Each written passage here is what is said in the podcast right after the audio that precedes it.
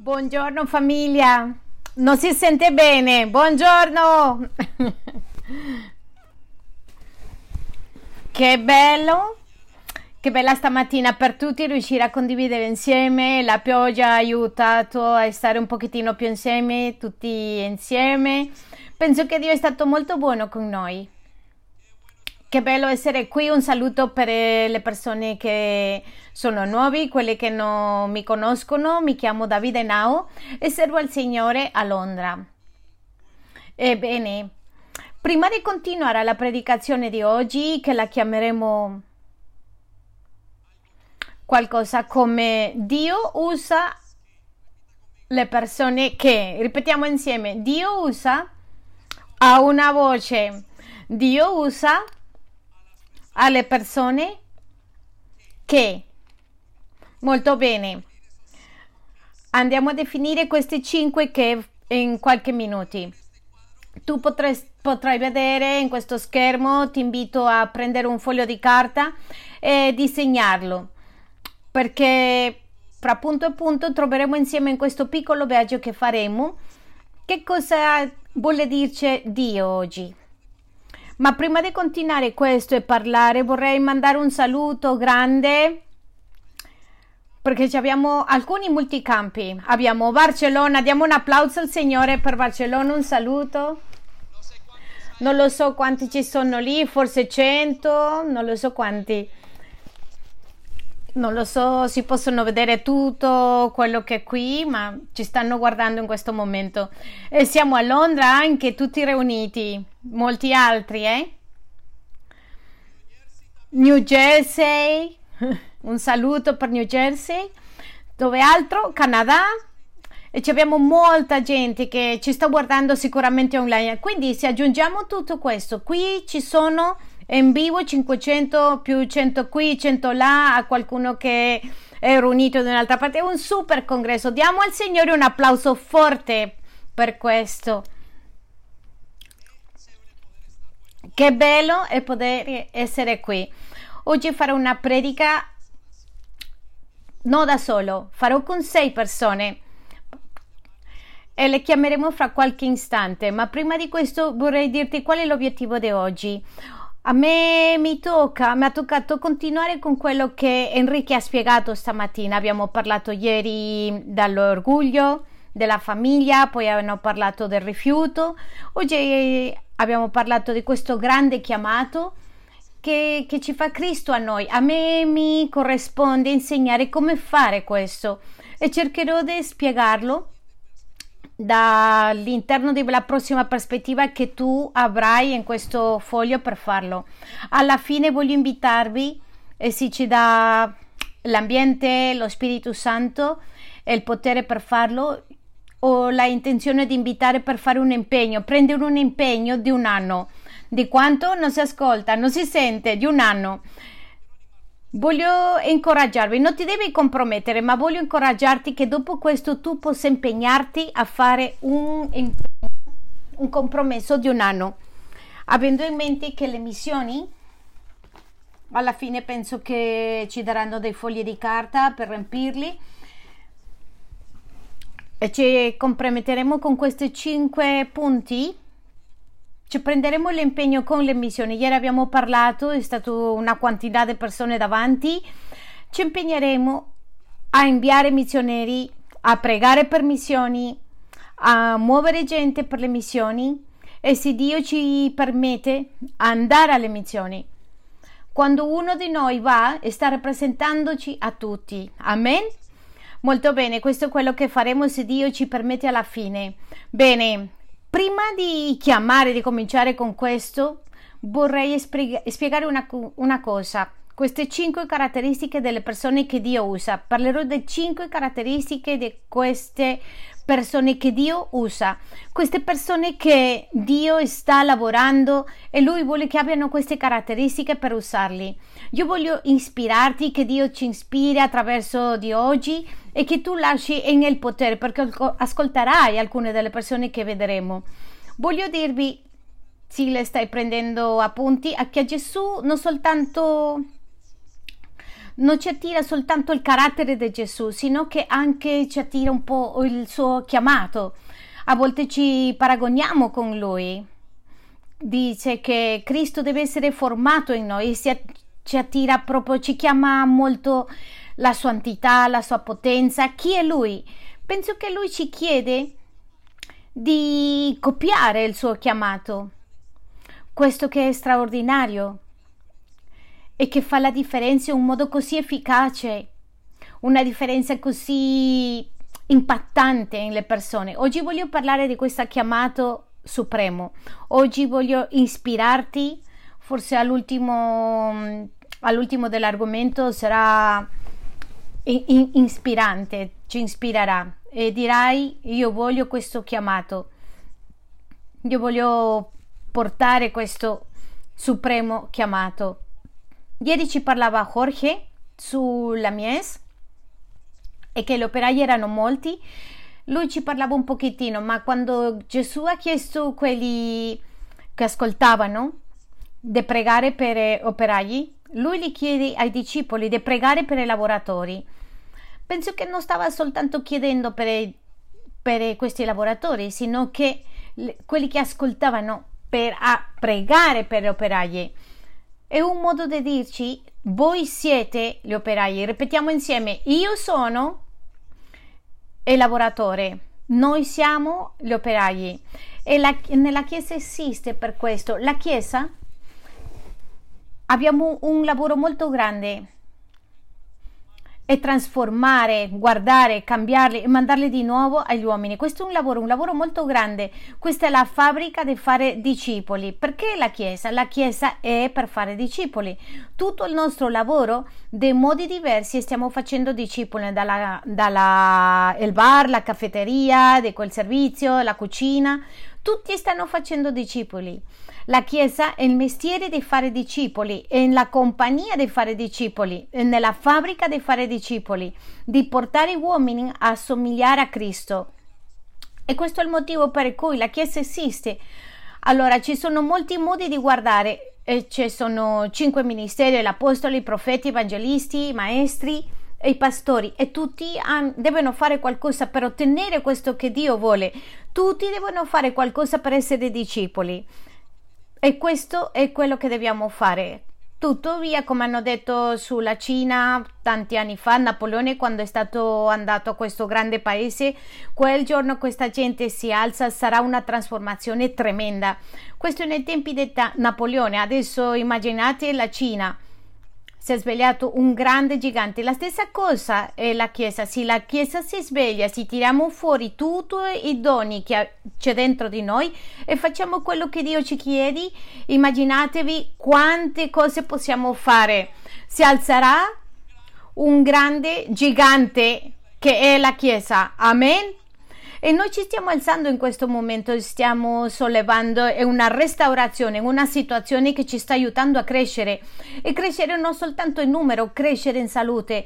Siamo una chiesa molto più rafforzata e questo è un grande sollievo per tutti noi. Andiamo alle nostre Bibbie Filippensi 3, 14. Vediamo cosa dice e la lettera ai Filippesi 3:14. Lo avremo anche nello schermo.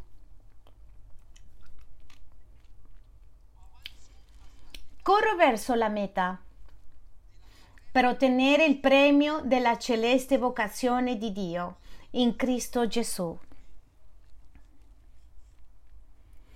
Ripetete con me il premio della celeste vocazione di Dio in Cristo Gesù. Questo si chiama il, la grande chiamata. Noi abbiamo un lavoro grande da fare e dobbiamo rallegrarci, dobbiamo percepire questo motivo, dobbiamo capirlo, dobbiamo dire che cos'è quello che Dio vuole con noi.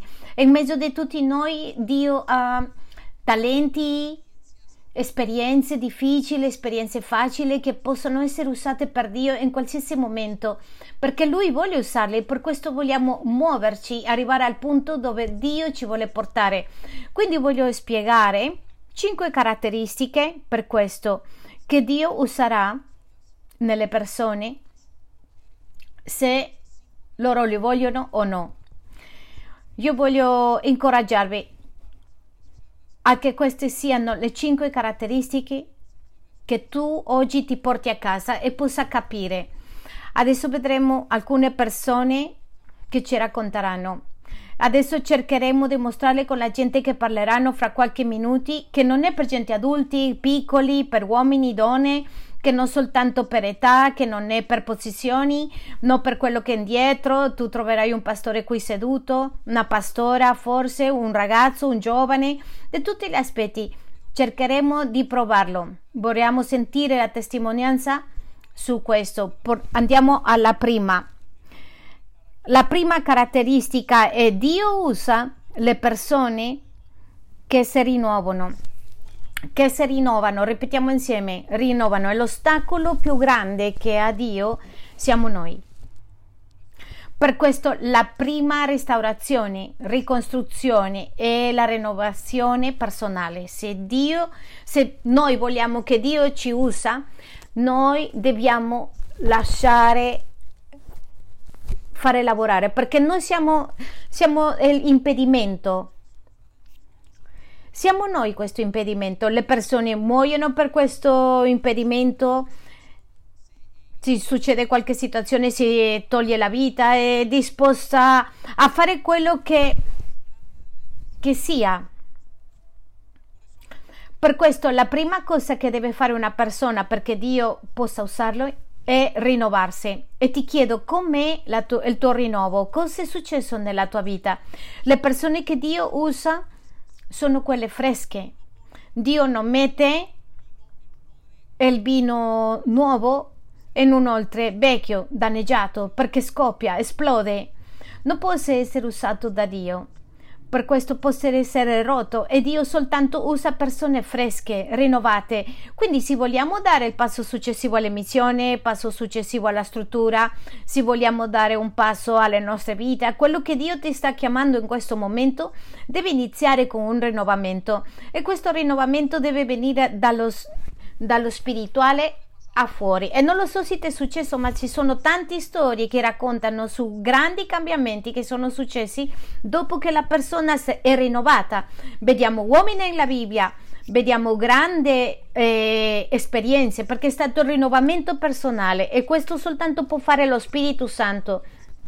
Questa rinnovazione fa male e fa molto male. Questo rinnovamento fa male perché ha a che fare direttamente con una parte intima che io non voglio lasciare andare.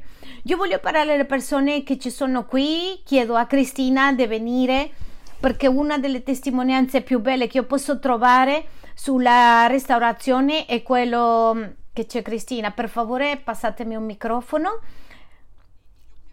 E io voglio chiedere sulla rest- restaurazione. Io ricordo che ero mm, giorni fa un paio di, non lo so se è stato un anno che siamo stati in Portogallo e lei ci raccontava come è stato il suo rinnovamento.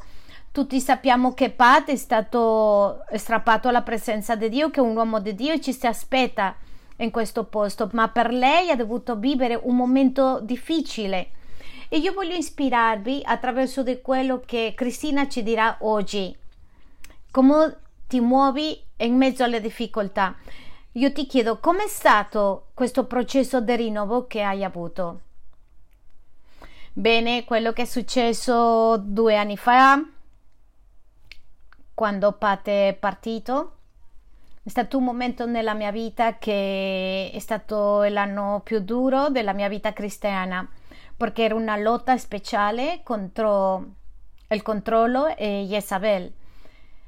Quindi una delle cose che io avevo capito in questa lotta ho scoperto che il mio grande nemico erano le mie proprie forze. Quindi avevo preso una decisione ed era che io avevo bisogno ogni giorno di cercare a Dio per non vivere con le mie forze. Io facevo il devozionale, cercavo il Signore, a volte, a volte non le davo tanta importanza, ma per me era vitale. Avevo visto quanto crudele difficile era Satana. Il dolore quello che potevo sperimentare in questo. E questo aveva successo l'anno precedente quando è successo quello di Pat, mio marito. Ero in quella, in quella forza della preghiera. E ho pensato se questo mi su, aveva successo l'anno scorso io ri, letteralmente muoio. Toglievo la perché non potevo confrontarlo quindi entrato, sono entrata come un shock io davvero non mi sarei mai preparata per la morte mai immaginato de, che Pat moriva con 57 anni sempre mi vedevo con lui, invecchiare con lui, crescere i miei nipoti, eravamo inseparabili. Andavamo a lavorare insieme. Io sono entrata in un shock e quello che vedevo era come, come una macchina mm, in un incidente. Io andavo alle nuvole e lui si stava allontanando per la terra. Quindi ho dovuto confrontare questo come quello grande che è il dolore, la morte che non potevo fare niente. Non c'era niente che io potessi fare. Allora, tu hai raccontato tante cose. Uno, la preghiera, la famiglia, la famiglia della Chiesa. Sì, bene, quello che è successo è che in quel momento io erano due mesi che so, ero come sotto shock, non potevo fare niente, mi sentivo completamente impotente e poi ho dovuto affrontare è soltanto dovuto rinnovarmi perché c'erano persone intorno a me, c'erano i miei figli, i miei generi, tutti i miei colleghi, i pastori, tutti. Davvero loro avevano avuto una perdita. Se io non uscissi da questo, se smettevo di guardarmi a me stessa, aumenterebbe anche il dolore per loro. Loro soffrivano e dovevo guardare a fuori, dovevo rinnovare. Allora farò una domanda importante come ti ha usato Dio? E questa è la domanda chiave per noi. Come ti ha usato Dio dopo che ti sei rinnovata? Cosa hai sperimentato? Cosa hai vissuto dopo che sei uscita di questa difficoltà e che sei stata rinnovata? Come ti ha usato Dio? Forse mm, all'ascoltare la sua voce delle lezioni più importanti che per me è stato davvero la gratitudine. La gratitudine mi ha dato una nuova vita, un scopo di poter vedere la vita di un altro modo. In mezzo di questo dolore la perdita, il poter vedere qualcosa nuovo di Dio e come è uscito questo frutto portare ragazze de, che avevano bisogno di essere curate a casa mia, di farle crescere adesso c'ho Jess e fra un po' arriverà la figlia di Alvaro. Questo è un nuovo scopo. Una delle cose che mi ha impattato quando è che, che sembra che non ha passato attraverso una situazione così. Sappiamo che sono, siamo credenti e qualcuno dirà eh, che lei è pastora, lei sicuramente è diversa, ma no, io penso che la forza con che lei si è alzata per me di fuori è una rinnovazione molto molto grande, incredibile. Grazie mille, un applauso per Cristina. Se non ci rinnoviamo non possiamo uscirne dalla situazione e voglio darti quattro aspetti della rinnovazione. La prima rinnovazione che ha a che fare in noi è con Dio. E la rinnovazione con Dio soltanto si può fare attraverso della preghiera, attraverso di essere con lo Spirito Santo e attraverso la lettura della Bibbia. A volte attraversiamo tanto dolore, tante situazioni difficili che non vogliamo e vogliamo rinnovarci senza pregare, senza entrare in comunione con lo Spirito Santo. Voglio che tu sappia che non saremo in grado di essere rinnovati a meno che passiamo attraverso di questa porta. Deve essere nell'altare di Dio, è l'unico modo. E in questo siamo d'accordo. Una, una delle cose che ha detto Chris ha detto perché io venivo pregando per questa situazione. Seconda rinnovazione, scriviamole per piacere che deve essere con se stesso, con te stesso, deve essere un rinnovamento con me stesso. E soltanto posso riempire, arrivare a questa rinnovazione personale. Ci sono tanti qua che non sono rinnovati con voi stessi, non avete visto le vite, semplicemente come la domanda che faceva Enrique, non sanno nemmeno che hanno ricevuto Gesù o no. E come non lo sanno che hanno ricevuto Gesù, non sapendo che hanno ricevuto Gesù, non sono rinnovati perché non sono stati confrontati con la sua verità. Se vogliamo essere rinnovati come genitori, come bambini, come missionari, come credenti, c'è bisogno di un incontro con noi stessi. Vuol dire con la parola di Dio, di due modi. Di un rincontro in verità e per un'altra parte un ritrovo con me in grazia. In verità e in grazia. Sono Signore in questa situazione. Non sono lasciato di questo peccato. Ho bisogno di rinnovarmi. Ho bisogno di ricevere il tuo perdono e riceverlo. Ed è importante, se no non andiamo a questo rinnovamento che abbiamo bisogno passare. La prossima restaurazione è vedere il mio rapporto con gli altri. Non possiamo avere una rinnovazione personale se non abbiamo un rinnovo con le altre persone.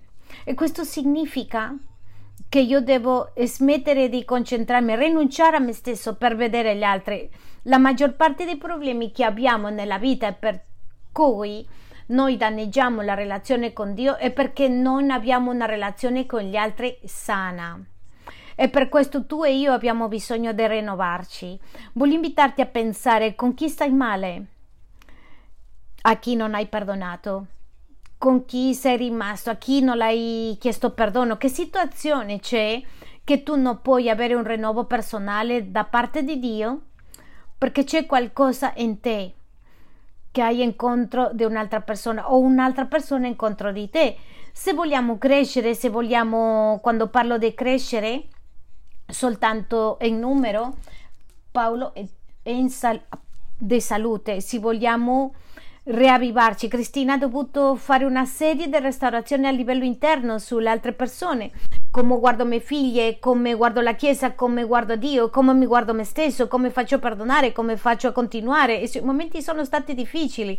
Io ho visto persone che sono rimaste deluto, vestite di nero non sono state rinnovati, credenti e comunque mi sembra quello di lei è stato velocissimo e questo mi terrorizza, mi porta a capire che ha, ha passato per una restaurazione, questa restaurazione deve essere in noi. E il quarto rinnovazione eh, che ti invito è la conoscenza. Se non c'è rinnovamento nella conoscenza e nella mente, è perché siamo insoddisfatti di questa situazione. Se tu non sei insoddisfatto con una situazione nella tua vita, tu non vorrai rinnovarla. Tu vorrai viverla dello stesso modo. E ci dice Romani 12, 12. Andiamo a Romani.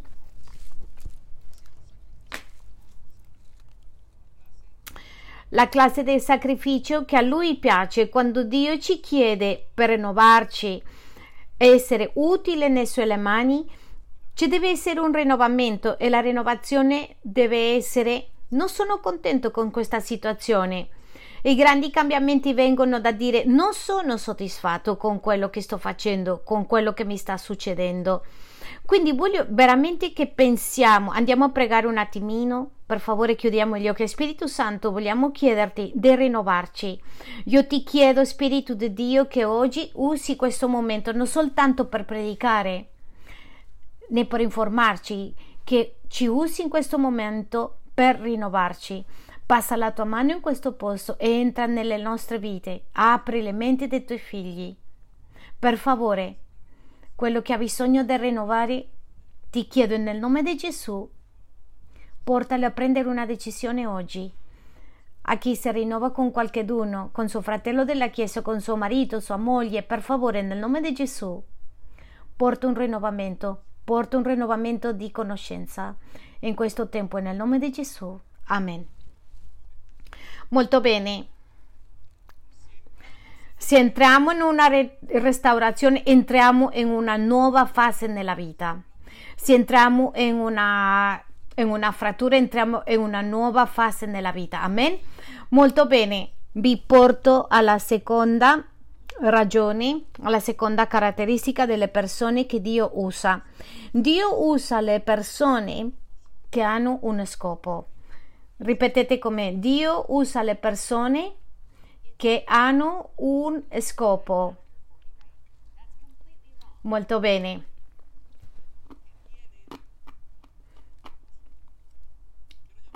Voglio chiamare Linda di salire qui e ci racconti il suo scopo. Nessuno né niente nel regno dei cieli succede fino a quando qualcuno non ha un sogno, una visione o uno scopo. Se tu vuoi essere usato per Dio, devi, essere, devi avere un sogno, devi avere uno scopo, devi avere qualcosa a cui aggrapparti. Devi avere non soltanto, non è necessario rinnovarsi a livello emotivo, a livello spirituale, con altri, hai bisogno di un sogno, hai bisogno di aggrapparsi di un sogno o una visione. È necessario. E gli scopi eterni sono la risposta delle preghiere, de preghiere che Dio fa. Guardate, se tu vuoi fare un ottimo lavoro che Dio ti usa, se stai cercando e se vogliamo vedere per esempio le missioni, dobbiamo sognare le missioni, tu devi pensare. Adesso quando stavamo parlando su questo argomento io pensavo come fare a implementare questo bisogno di, di muovermi, come faccio Signore, dammi le idee, dammi la strategia, mostrami come farlo, perché? Perché sai che tutto nasce di un sogno, di uno scopo, ma se tu come figlio di Dio non hai uno scopo eterno, non vale la pena vivere. Perché? Perché gli scopi terreni vanno via, si deteriorano, finiscono e voglio dirti una cosa, ti lasciano insoddisfatti. Uno dei motivi perché siamo così insoddisfatti come credenti è perché viviamo per gli scopi terrenali, terreni, che non servono di avere una casa, bene, ok, avere un marito, una moglie, sposarti, di certe cose che tante cose sono buone o vivere un attimino bene e viviamo la vita cristiana di questo modo. Perciò quando usciamo, anche se usciamo con energia, con desideri, di, di corsa, e, e incoraggiati, contenti, lo scopo cade fra due settimane. Perché? Perché era un, non era uno scopo eterno ma se lo scopo a cui tu ti aggrappi è eterno, tu puoi sognare e non, non avrai insoddisfazione. Le persone che vivono per scopi eterni sono felici, felici, felici, anche se muoiono. Tu vedi la parola di Dio, la scrittura su Esteban, sorrideva quando era quando le stavano alzando, come una persona può essere felice quando sta morendo perché i suoi scopi erano eterni. Per questo gli chiedo a Linda di come in suo, la sua situazione, come lei si aggrappa agli scopi eterni. Io voglio che lei ci racconti perché lei è un modello per questo dentro la Chiesa. Linda, per favore. Grazie, il mio scopo nella vita è servire a Dio. È una cosa che mi ha aiutato molto come mantener el, el norte, no, no perdermi il senso di appartenenza, cioè mia casa e questa è casa mia, la mia famiglia è un'altra cosa e che le cose che faccio o quel, il modo che sirvo lo faccio per Dio. Per esempio, io sento molto amore e rispetto per i miei pastori, i miei leader e mi sento in obbedienza, mi se- sento molta ammirazione, ma tutto quello che faccio, quando servo, lo faccio per Dio. Io le faccio una domanda, Linda. Molti di loro non lo sanno che tu sei dentista. Io vorrei che tu ci spieghi per te cos'è il tuo lavoro e cos'è il tuo servizio. Perché è importante il tuo lavoro e qual è più importante di tutte e due. Bene, io, come ha detto Davide, io sono dentista, questo è un mezzo attraverso che Dio mi benedice, mi piace tanto, lo faccio con dedicazione, ma per me servire al Signore è più importante che il mio lavoro. E questo è il mio scopo. Quando abbiamo uno scopo per vivere, il lavoro è semplicemente un mezzo di, di arrivare allo scopo. Che cosa fa lei qui? Allora farò questa domanda. Come ti ha usato? Mi hanno fatto la domanda e le muovo un pochettino per capire. Allora, dovuto che tu vivi per il tuo scopo, come ti usa Dio a te qui? E lei ha due cose che sono molto tenaci. Bene, io organizziamo, Dio mi permette servire organizzando brigate, il Ministero della Polizia, logistica CSI, arriviamo all'Ovile e anche nel Ministero de, organizzando nel Medio Oriente brigate sanitarie per Marocco. Io posso dire onestamente che io, io sento la stessa gioia, la stessa felicità andare di qui dopo pulire l'ovile nella macchina tutti quelli che vengono con me dopo aver pulito tutti i bagni. È la stessa cosa tornare da Marocco aiutare tanta gente. Io sento la stessa felicità e una gioia che provo al farlo. E quindi perché lei ha uno scopo eterno? A lei non importa di essere dentista e venire a pulire ma l'altra parte è che lei organizza una brigata ovviamente con il lavoro di tanti organizza una brigata per muovere gente lì io ti faccio una domanda non è questo molto strano noi troviamo questo tipo di esempio nella casa di Dio e quando si vive per uno scopo eterno. Le diamo un applauso al Signore per Linda. Grazie.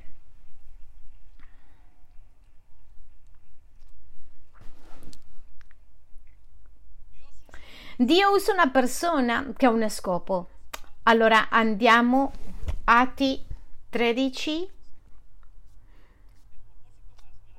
E lo scopo più grande, più eccitante, che non passa di moda, è il regno dei cieli. Non, è, non, non esiste una cosa più bella, più bella che il regno dei cieli. Mm, più bella, più guapa, più crazy,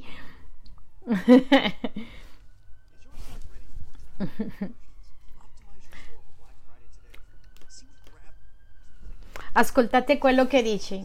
Atti 13:36. Atti degli Apostoli 13:36. Io ti chiedo di assorbire questo.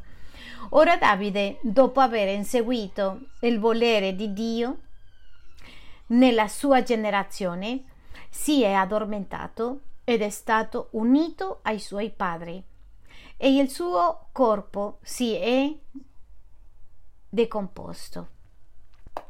Lui ha vissuto lo scopo di Dio. Non lo so se in questo momento stai attraversando per un cancro, per una difficoltà nel matrimonio, per una situazione economica, per le nostre lotte, per un incontro con il peccato perché sei fino qua. Ma se tu ti aggrappi allo scopo di Dio, ti dirò una cosa, te ne andrai velocemente, passerai e anche se tu non lo passi, anche se non lo passi, sarai, eh, irrilevante perché lo scopo di Dio, coloro che vivono per Lui, si deve realizzare nella vita. Qualcosa brucia per dentro. Io capisco, Alinda, è qualcosa che brucia dentro è qualcosa che si accende, soltanto devo farlo, non lo so, è qualcosa che è dentro di me e questo è lo scopo eterno.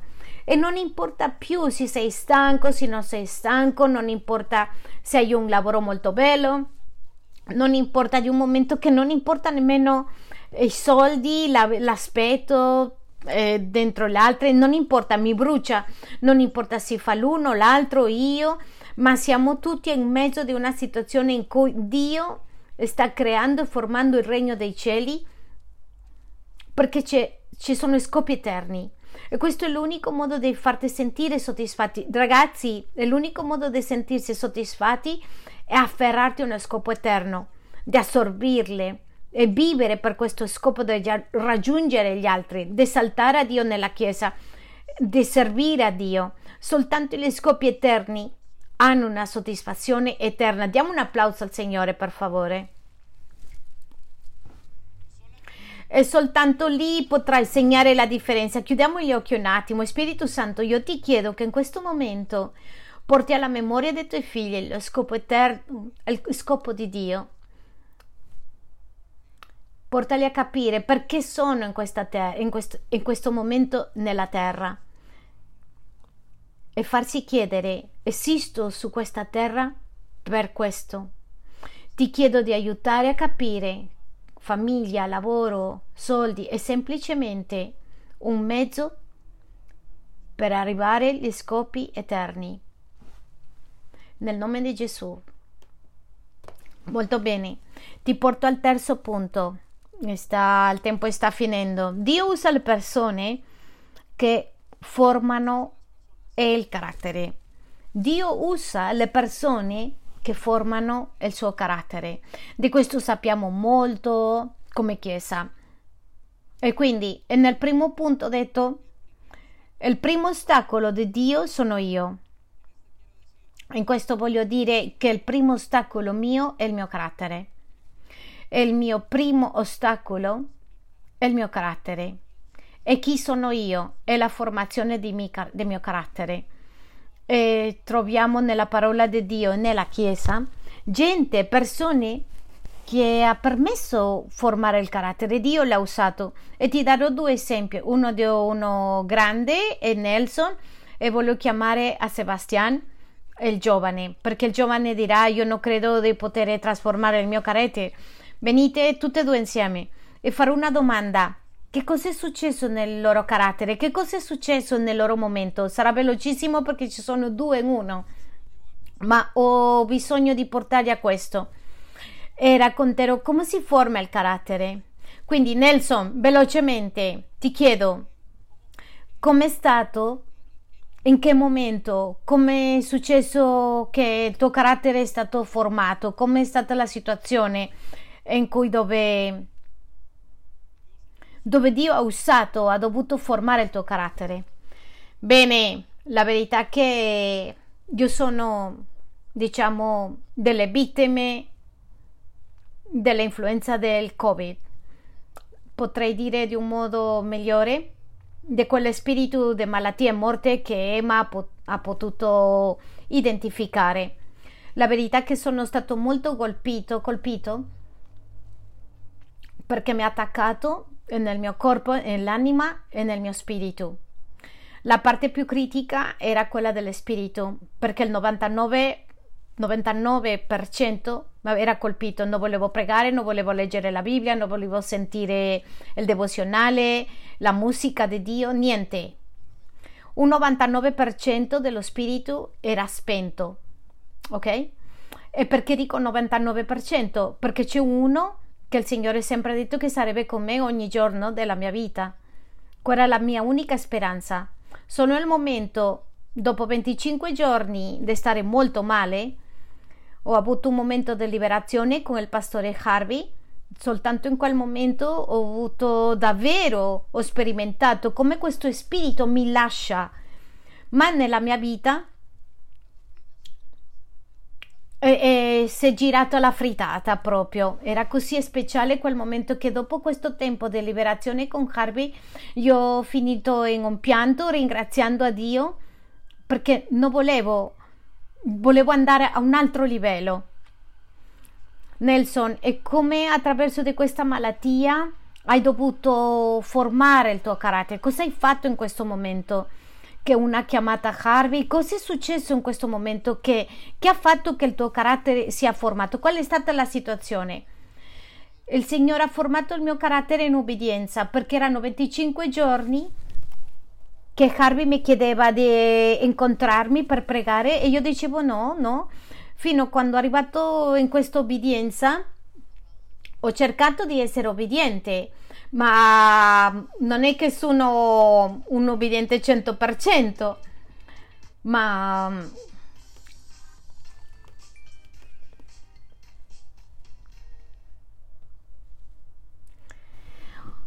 avevo un'obbedienza Carven ha lavorato molto religiosa, semplicemente era un'obbedienza, non era più per eh, al, il mandato del pastore, di Junior, di Emma, sino un'obbedienza per amore a Dio e la sua parola. Allora qui viene la grande domanda. Come ti ha usato Dio dopo di questa decisione di formare il tuo carattere? non aspettate qualcosa estremamente grande. Io voglio portare a che ognuno di noi alla fine possiamo avere un, un passo semplice, soltanto farò questo per formare il mio carattere. Voglio che sentite di lui questa risposta semplice da parte di Dio. Quando ho lavorato questo carattere in obbedienza, io sperimento come il Signore mi dà a me più comprensione della sua parola. Per me la parola di Dio è diventata chiara. Sembrava che tutto quello che trovo, tutto quello che leggo è chiaro. E per un'altra parte sembra che il Signore mi usa, che il Signore mi dà, è, è come che Lui è sempre con me, come un senso di come leader, come discepoli, sembra che loro capiscono meglio quello che io gli spiego. Vogliono di più, fa qualcosa che in loro ci sia un nuovo sentimento. Grazie. Un applauso per Nelson. Una delle cose belle è che quando lavoriamo il carattere non per noi, sino per Dio, di qualche modo dice eh, io non voglio lavorare, è difficile, fa male e tanti, tanti vivono questo. Molti di quelli che sono seduti dicono ah mi sento in obbligo e quando lavori il lavoro dici eh ok lo farò per te e la risposta è molto forte. Mi sorprende da lui anche se una risposta per molti molto semplice. Noi sappiamo come quando sei leader o quando lavori con gente sai quando sei asciutto e dopo quando qualcosa è successo dal Signore ti rinnovi. Qualcosa succede. Dio usa le persone che formano il carattere. L'ho chiesto a Sebastian perché è un ragazzino. Voglio che i ragazzi capiscono questo anche. Lui vive qui a Lovile. Allora, Sebastian, com'è stato questo formare il tuo carattere? Beh, voglio ringraziare. Questo è stato un processo molto complicato la verità è che il Signore durante tutto questo tempo, anche prima di arrivare qui a Lovile, mi ha fatto passare per un tempo che attaccava tanto l'orgoglio, il rifiuto, queste, queste mancanze che avevo e per il mio orgoglio non volevo, infatti non volevo, avevo bisogno di una guarigione. Io credo in Dio, però preferivo non cercarlo. È una cosa che ha fatto male e prima di arrivare qui a vivere qui l'ovile era che mi ha mandato a congregarmi e mi costava tanto per l'orgoglio. Il Signore ha messo in me il volere venire attraverso dei sogni. E io venivo da piccolino qua, non sapevo veramente com'era vivere nell'ovile Sapevo che era uno scopo, grazie a Dio mi ha messo davanti a me compagni che conoscevo e non, non c'era niente chiaro. Pensavo che semplicemente ho vissuto per morire. Che, come hai fatto questo? Come hai vissuto? Io abitavo in Svizzera, un posto freddo, la qualità di vita molto buona, ma la gente è fredda. E come l'hai lavorato qui, nell'Ovile? Cos'è questo? Come ha lavorato? Come si forma questo carattere? Quando eri depresso, lui era depresso. Voleva andarsene, si richiudeva. Ma cosa ti diceva Johnny al tuo pastore?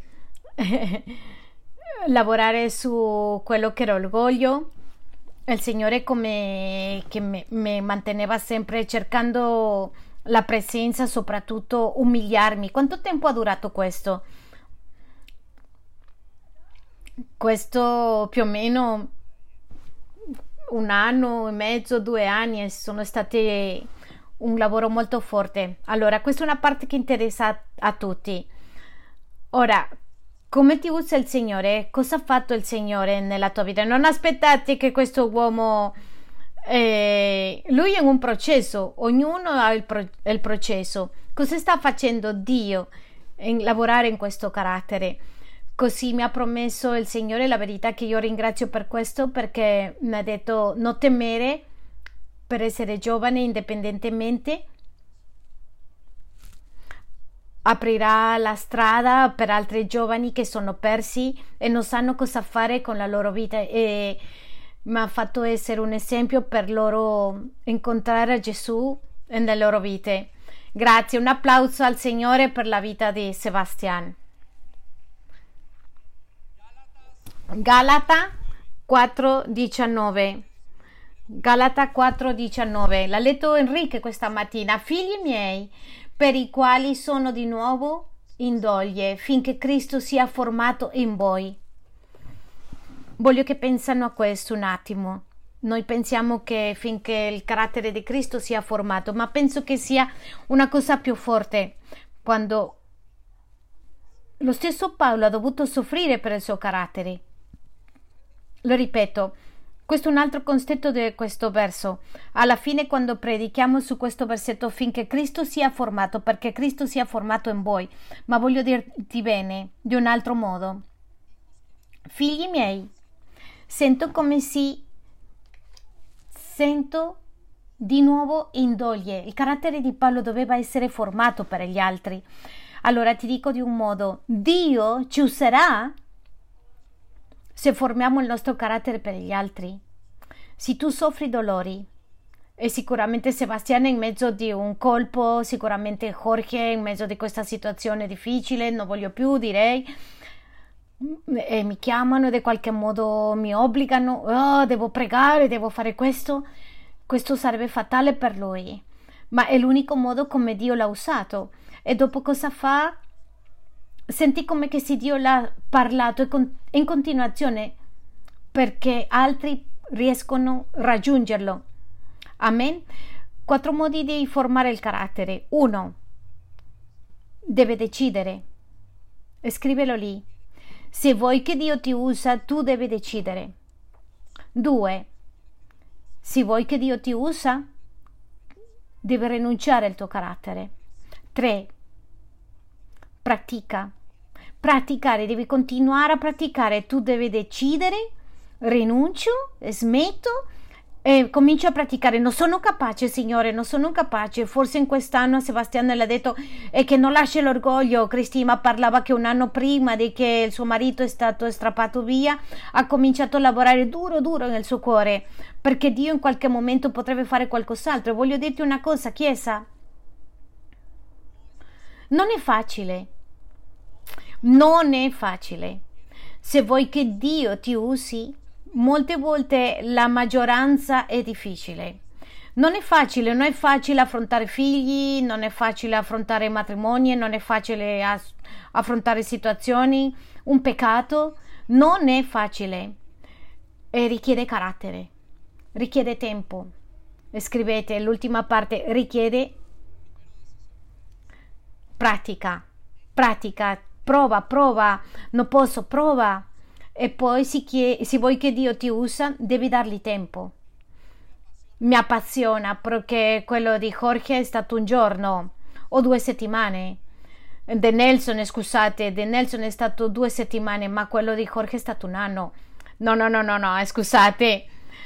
Sto pensando a Jorge. no, no, Sebastián. Jorge Gonzalez che è stato a predicare questa mattina.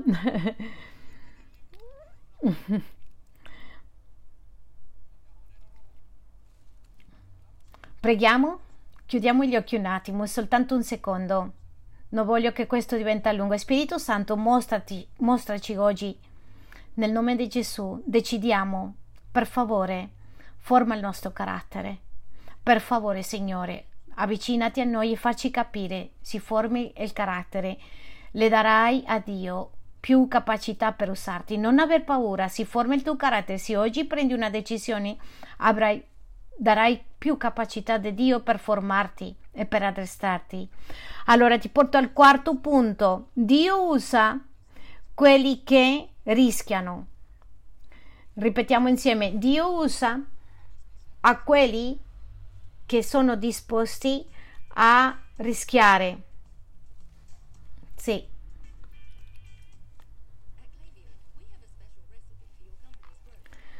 Molto bene.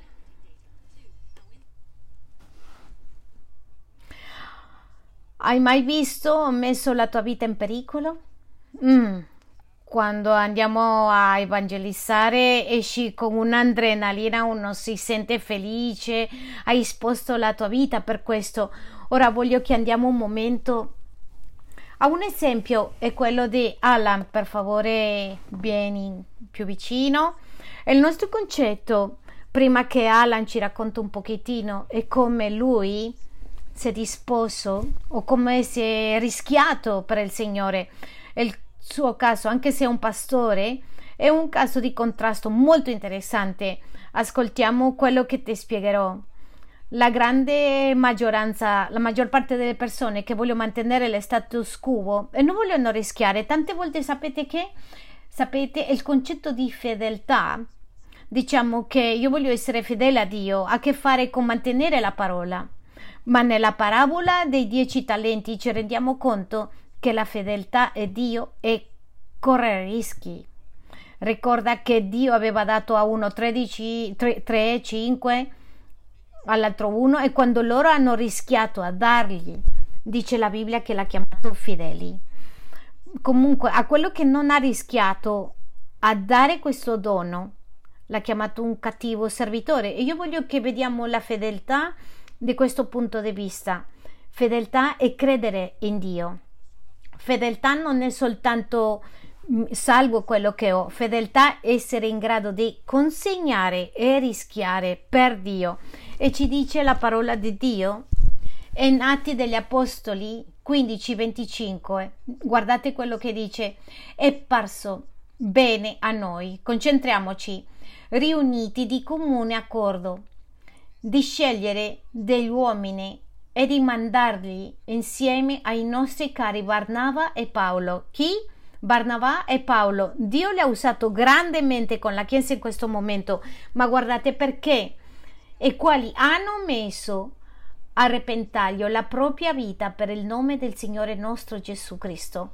Paolo e Barnava sono stati disposti, Dio li ha usati perché hanno rischiato la loro vita. Se tu non rischi la vita per il Vangelo, Dio non ti userà tu rimanerai così un codardo per tutta la vita.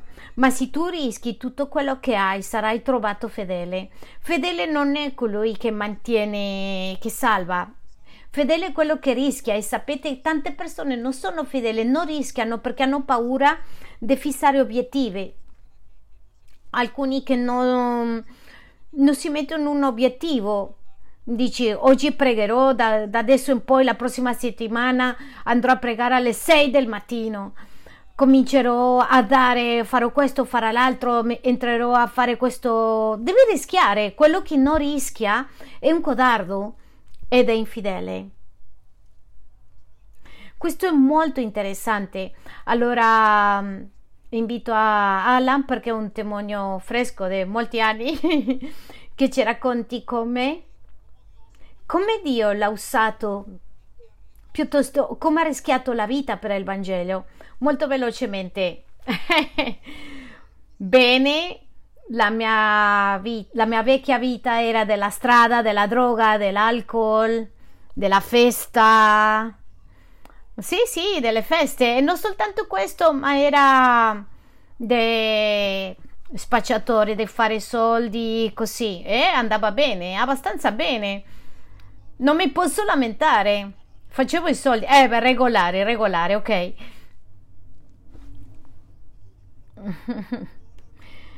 Ho avuto rischi, ma io adoravo questo modo di vivere. Mi piaceva questo rischio, il pericolo. E era proprio una, un sapore diverso. Non mi è andata bene perché non sono diventato milionario, eh. Ma bene, mi è arrivato un giorno in quello che che io ho vissuto di questo di essere spacciatore mi hanno derubato ero indebitato con una persona questa che mi ha mandato a prendermi a cercare ero nascosto e c'era un'opportunità di uscire di questo pericolo ed era incontrare la persona che mi ha rubato. E l'ho trovato ho trovato questa persona era a Londra e Pat mi ha aiutato in questo processo. Anche se ero qui un anno, io ero in questa battaglia.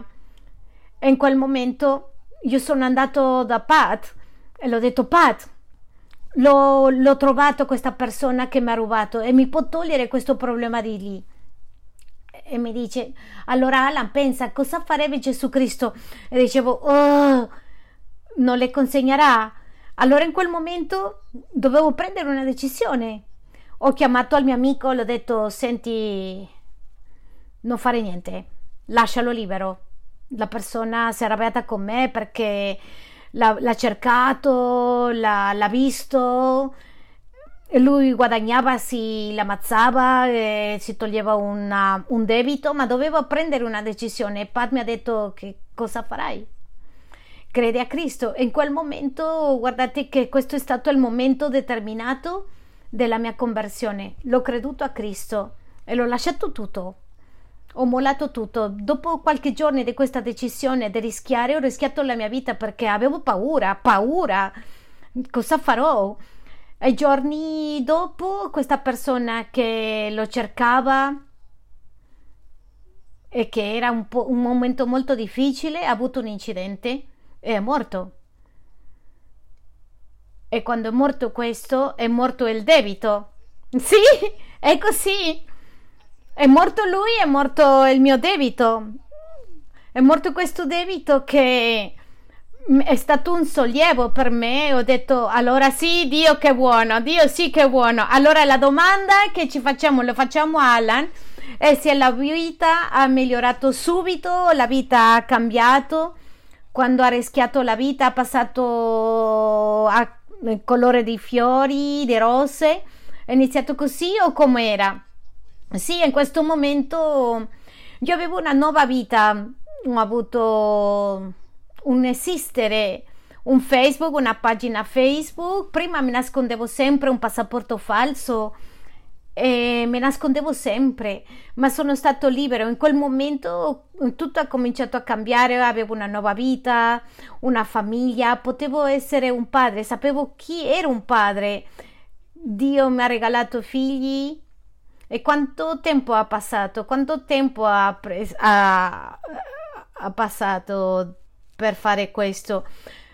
Non voleva, aveva paura e eh? quello che voglio dire è che quando rischiamo la nostra vita non è dice che la capacità di essere leader e non mostrare la paura che, che hai. Lui in Pasqua aveva paura, eh? L'ultima volta. ha rischiato ma aveva paura, eh? Guardate, forse c'è qualcuno qui che è una situazione simile, forse c'è qualcuno che è una situazione di peccato, è una persona che abbiamo proprio paura di, di confrontare questo. E Dio è l'unico modo che ci userà è rischiare tutto. Lui ha preso una decisione e sono passati un sacco di tempo e tante prove per fare ed è incluso che Dio li formi, perché il contratto di missionero è, vuol dire che è una vita organizzata, religiosa, al contrario, quello che Dio fa quando rischiano la vita per il Signore, Dio le può usare in altre cose. Allora la domanda non dobbiamo neanche fare la domanda, è ovvio, come Dio l'ha usato dopo di aver rischiato la vita, non un anno, non il giorno dopo. Attenzione, Dio non è così.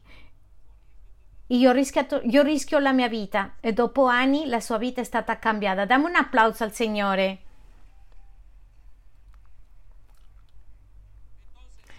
Quindi andiamo a Proverbi 29, 25 e devo volare proprio. E dice la paura umana è una trappola. La paura umana è una trappola. La paura umana è una trappola.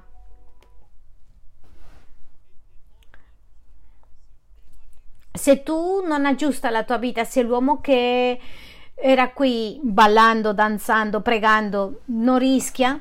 La signorina che deve uscire qui a, a ballare non fa niente. Se io non riesco la mia vita come marito per dire a mia moglie questo non è corretto, se la mamma non rischia la vita per dire al figlio non importa perdere la popolarità con te, ma deve essere così, non avremo, non saremo usati per Dio. Se tu vuoi che Dio ti usi, deve rischiare la tua vita. E per ultimo, in quinto luogo, Dio usa una persona che si compromette. Dio usa una persona che si compromette. Il fracasso maggiore di una persona è quando non si mette, non, non ottiene obiettivi. Il fallimento è non raggiungerlo, ma il vero fallimento è non provare. Quanti di voi volete servire al Signore e non ci provano? E rimangono a provare e hanno paura. Paura a chiedere, paura a insistere, andare, paura di provare che essere usati per Dio cambiare lo status quo perché è più comodo così correre un rischio di perdere, di fare sbagliare e che succede se fai male, se sbagli da quando tu prendi un rischio devi affrontarlo, devi prendere questo rischio anche se sbagli se ho l'opportunità di parte di Dio io rischio. Signore va bene tu stai con me io prendo il rischio. Per questo ti porto al quinto punto. Dio usa una persona che si comprometta. E voglio che Alba ci racconti un momento, in un momento di compromesso, perché è un momento che abbiamo vissuto nella Chiesa e voglio chiedere com'è che lei si è impegnata con Dio. Cercherò di essere veloce. Un, sono stata invitata in un campamento dei ragazzi. Era un momento molto difficile nella mia vita. Il mio pastore Davide mi dice perché non le dai un anno al Signore. Posso dire onestamente che non sapevo che cosa significasse questo, ma una cosa avevo chiaro che non sarebbe peggio di quello che era in questo momento. Io stavo bevendo depressione con pillole, me, mi automedicavo per dormire, bevevo un po' più dello dovuto e io sapevo che anche se apparentemente era normale tutto, io sapevo che non mi sentivo bene, che non ero felice per le persone era normale la mia vita.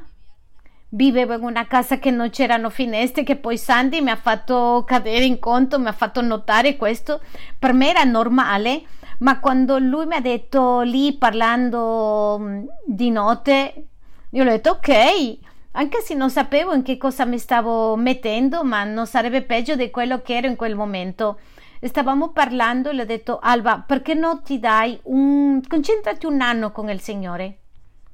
Questo non significa che lei debba smettere di lavorare, di lasciare casa sua, sino che tutti gli sforzi durante questo anno successivo erano concentrati in Dio. E avevo 25 anni, più o meno 12 anni fa. Era depressa,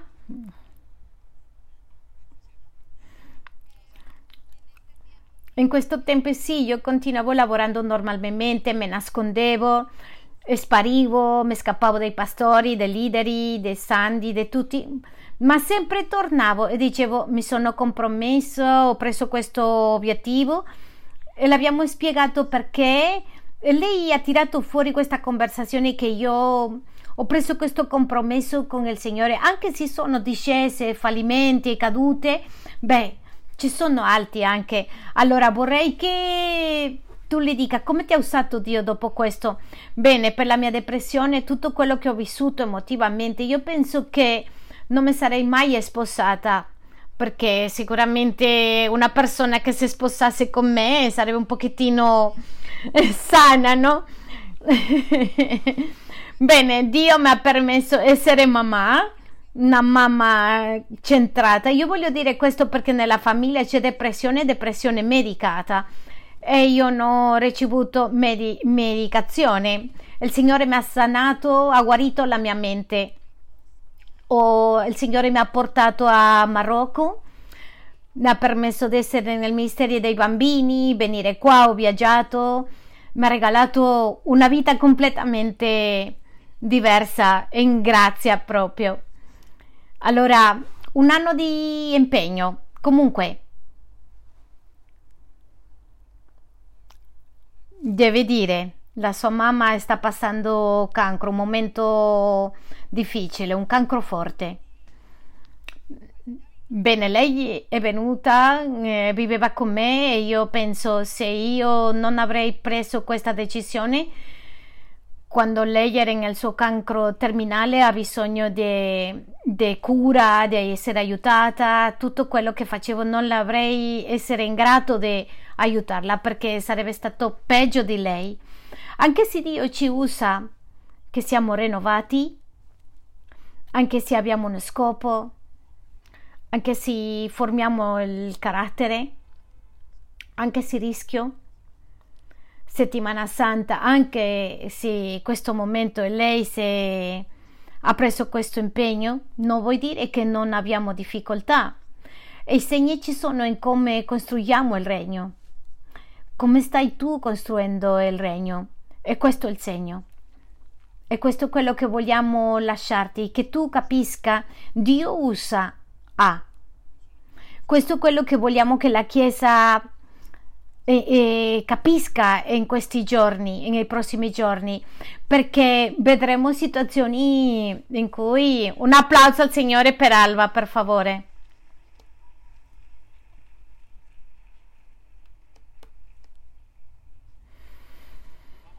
Andiamo a vedere situazioni dove troviamo figli che vanno via di casa, troveremo difficoltà, troviamo forse non abbiamo riposo, forse mm, dobbiamo passare per malattie, forse in queste malattie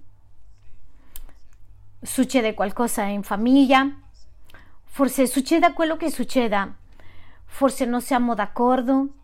Sapete, avremo se vogliamo costruirci il regno, avere queste cinque cose e capire che non finisce la battaglia. Voglio invitarti a un anno, un anno di impegno. Eh, l'anno prossimo Dio ci porterà a un livello più alto perché ogni anno Dio, la Chiesa non è un'organizzazione, è un organismo e cresce. Ma voglio dirti una cosa, questo anno avremo bisogno di più. Questo anno avremo bisogno che tu prendi questo chiamato, avremo bisogno che il regno dei cieli che tu ti metti i pantaloni come papà. Quest'anno il regno dei cieli hai bisogno che tu lasci il tuo peccato, che rinunci all'omosessualità, che confronti eh, le tue ansie, che rinnovi il tuo matrimonio. Questo anno abbiamo bisogno che Dio torni a fare tutta questa opera in noi, di essere rinnovati. La storia di Cristina è una storia che forse può rinno- eh, succedere una rivoluzione in altri aspetti, quella di Alba, quelle altre siamo nella stessa situazione, l'unica differenza è il nostro compromesso con il regno dei cieli. Forse sei in un posto di autorità nel tuo lavoro e hai una posizione molto importante, come Linda, come lei può venire e dire io mi incarico di pulire tutto. Il regno dei cieli ci lascia eh, spalancati, non è quello che aspettiamo. Voglio, mm, io voglio che tu dai un passo di fede. Sto parlando alla tua decisione. Fai un passo. Se tu sei nella mappa che abbiamo visto di crescita e non hai inizierò con gli anziani. Se tu sei leader quest'anno, prendi questo impegno di iscriverti a qualcosa di più. Iscriviti a missioni un anno. Se tu sei in una cellula e non servi, oggi iscriverti a un corso di servizio, avvicinati al tuo pastore e dici oggi mi comprometto sì, per piacere al gruppo di loda. Oggi iscriverti a servire, devi proporre servire quest'anno. Servirò. Appena arrivo a Londra, appena arrivo a Madrid, o ci sono in una cellula, posso già servire, voglio compromettermi, non farlo a modo tuo, a essere usato per Dio. Mi piacerebbe pensare con 200 persone che si impegnano nella Chiesa, in tutti i campus che abbiamo in questo momento, di impegnarsi a servire, ma se tu non sei una cellula e già hai fatto e collegare guarigioni, entra in una cellula, iscriviti a una cellula. Quelli che sono nuovi, che appena sono arrivati, e sono 3, 4, 5 mesi, 6 mesi, un anno, questo è il tempo che tu ti scrivi. Il regno dei cieli ti sta chiamando. Ma se tu non hai fatto e appena sei arrivato e sei invitato e appena stai ricevendo a Cristo, appena ci chiedi che cos'è questo, c'è un corso che si chiama collegare e ti voglio invitare a iscriverti, ma non lasciare passare questo vile senza che tu le dai qualcosa al Signore, qualcosa di più, più di quello che faremo in questi momenti, in questi fogli di carta, consegnare questo impegno. Alziamoci un attimo in piedi e preghiamo. Mi piacerebbe chiamare non davanti, sino lì nei tuoi cuori in questo momento. A un impegno. Chiudiamo gli occhi mentre meditiamo su questo. A che cosa ti compromette Dio? A che cosa ti sta compromettendo Dio? Signore, io voglio essere usato. Io voglio essere usato. Ma non solo nelle nazioni. Io voglio essere usato nella mia vita, per te, da te. Voglio essere utile nelle tue mani. All'ascoltare queste persone che mi ispirano, Signore, in testimonianze così normali, e in vite così normali io sono stato ispirato. Mi hai mostrato questa settimana le nazioni, ma anche mi hai mostrato la mia famiglia, mi hai mostrato anche la mia propria vita. Eccomi qui, Signore, umilmente sono davanti a te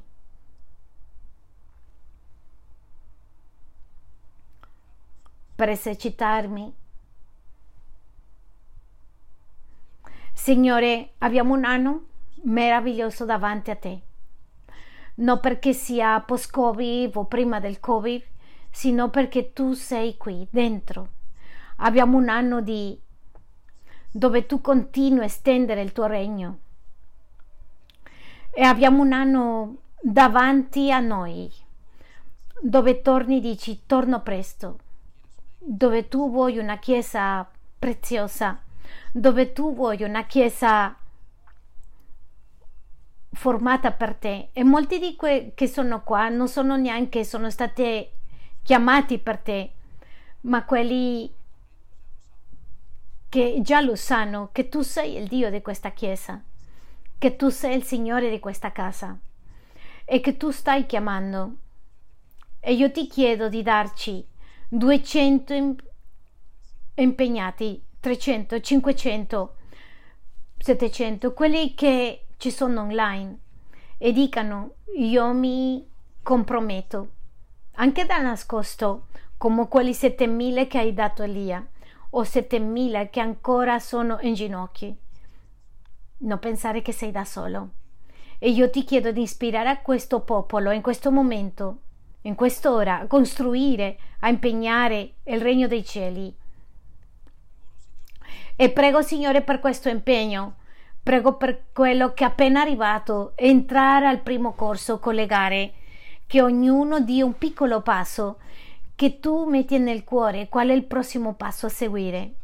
Certamente ci sono compiti molto grandi, ma tu vuoi che noi andiamo passo a passo con te.